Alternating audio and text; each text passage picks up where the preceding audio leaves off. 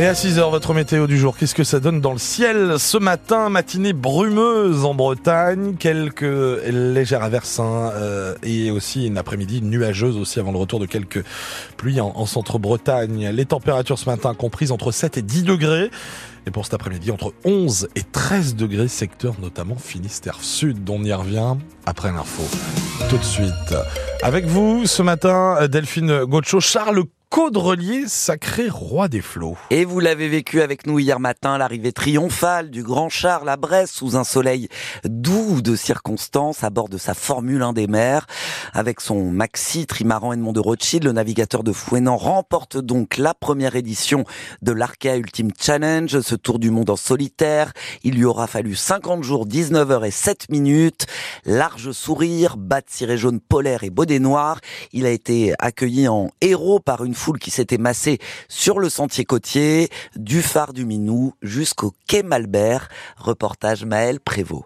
Sur la digue La Pérouse, Annie scrute l'horizon avec ses jumelles. Je regarde vers le large, je me demande si le mât là c'est le bon ou pas. Hein, il y a un mât tout seul qui avance avec plein de petites voiles à côté, mais bon, oui, ça peut être possible. 9h, la digue se remplit petit à petit. Émilie boit son café et profite du lever de soleil. Je me suis levée tôt ce matin, je suis partie de Lorient, j'ai pris ma voiture et je suis arrivée ici.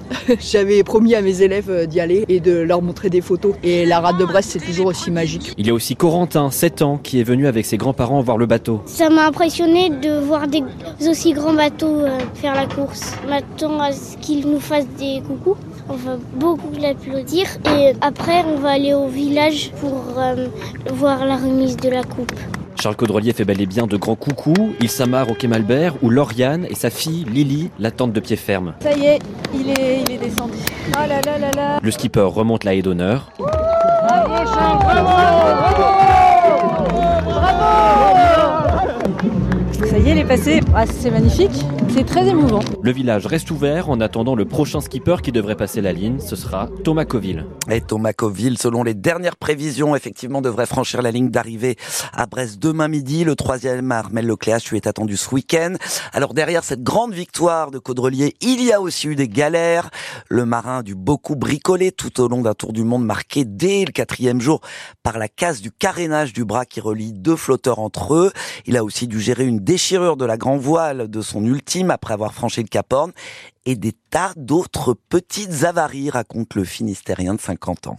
Il y a eu les, tous les, systèmes d'enrouleurs qui ont, qui ont cassé, euh, il y a eu euh, des voiles qui se sont abîmées, il y a eu, euh, il y a eu des problèmes de- d'eau, à un moment j'avais un problème d'eau, il y a eu des problèmes de...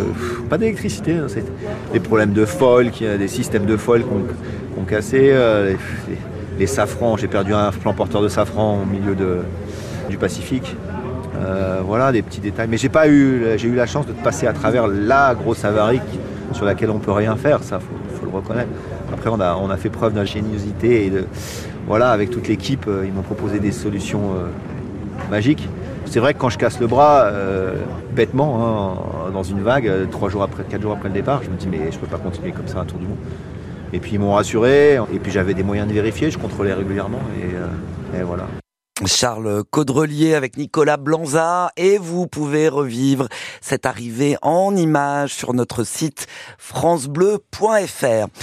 Retour à la normale du côté des coupures d'électricité dans notre région après le gros coup de vent dans la nuit dimanche à lundi. Enedis précisait hier soir que plus de 1500 interventions avaient eu lieu dans les dernières 36 heures. Au plus fort, lundi, 20 000 foyers ont été sans courant en Bretagne. C'est une étape décisive mais indécise. Les sénateurs doivent se prononcer cet après-midi sur l'inscription de l'IVG dans la Constitution. Gérard Larcher, son président LR, s'y est dit opposé. Si le Sénat change un seul mot dans le projet de loi, eh bien le texte devra repartir à l'Assemblée nationale et l'hypothèse d'un congrès ratifiant la loi début mars compromise. Kiev y voit un bon signe. Les États-Unis, eux, y sont opposés après les propos d'Emmanuel Macron qui envisage d'envoyer des troupes en Ukraine. Plusieurs pays occidentaux disent non à cette hypothèse. L'Allemagne, l'Italie ou encore l'Espagne qui rejette l'idée. Le président français, lui, annonce un débat suivi d'un vote au Parlement sur le soutien aux Ukrainiens contre la Russie pas de date pour le moment. Le salon de l'agriculture se poursuit avec euh, ses moments festifs et ses actions coup de poing. Oui, hier, le stand de Lactalis a été envahi par des membres de la Confédération paysanne, accompagné d'une vache bretonne pinoire avec un drapeau aux couleurs du syndicat sur son dos. Samedi déjà, du fumier avait été déversé sur le stand du géant laitier. Les éleveurs dénoncent des prix du lait bien trop bas, alors que Lactalis fait des marges depuis des années, estime la Confédération paysanne. Alors la mise en place d'un prix plancher que le chef de l'État appelle de ses voeux pourrait-il être une réponse à une meilleure rémunération? Pas sûr, estime Loïc Chenet-Girard, le président de la région Bretagne qui était au Salon de l'agriculture hier. Ce que je veux, c'est que les Françaises et les Français comprennent notre passion pour euh, l'agriculture, pour la pêche. Des hommes et des femmes qui s'engagent 7 jours sur 7 pour nous nourrir, qui euh, intègrent les enjeux d'abord de nourrir à un prix acceptable. Et depuis toujours, la Bretagne s'est engagée dans une production de produits de qualité à des prix acceptables pour nos concitoyens. Et puis à côté de cela, il y a les nouvelles attentes sur les transitions écologiques. Et on y est complètement euh, engagé. Et ça demande du temps. Et donc nous voulons que les Françaises et les Français continuent de nous faire confiance. Ça demande du temps, ça demande de l'argent.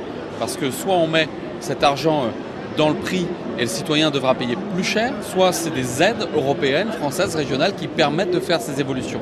Mais ceux qui pensent qu'on peut faire la bascule écologique sans argent se trompent. Loïc Chenet-Girard, le président de la région Bretagne avec Dylan Jaffrelot. Euh, deux nouvelles mesures pour aider les exploitants ont été annoncées hier par Bercy. Leur dette bancaire va pouvoir être reportée d'un an et au besoin rééchelonner euh, leur prêt sur trois ans. Et puis pour euh, ceux qui ont un besoin urgent de trésorerie, eh bien un prêt à taux préférentiel entre 0 et 2,5% sera proposé par les banques en fonction de la situation financière de l'exploitation. L'évêque de Saint-Brieuc se dit choqué et indigné après la découverte avant-hier de tags sur la façade de la cathédrale euh, de la ville. Monseigneur Denis Moutel parle d'actes attristants alors que le bâtiment fait l'objet depuis plusieurs années de restauration de la part de l'État. Ils n'ont que 9 et 11 ans mais ils sont soupçonnés d'avoir jeté des pierres sur des voitures depuis une passerelle. Les deux enfants ont été entendus au commissariat de Vannes après une plainte déposée par un automobiliste de 27 ans. Son pare-brise a été touché par un bout de parpaing sur la nationale 165 le 9 février. L'homme a même été blessé à l'œil par un éclat de verre. La police pense qu'il y a d'autres victimes qu'elle incite à se faire connaître auprès du commissariat de Vannes. Quant aux enfants, eh bien, ce sont euh, leurs parents qui devront rembourser les dégâts et les préjudices un premier titre majeur peut-être pour l'équipe de France féminine de foot ce soir après avoir éliminé l'Allemagne en demi-finale vendredi dernier à Lyon. Eh bien, il faudra réaliser un exploit ce soir à Séville au stade olympique à partir de 19h, battre l'Espagne, championne du monde en titre et numéro 1 au classement FIFA.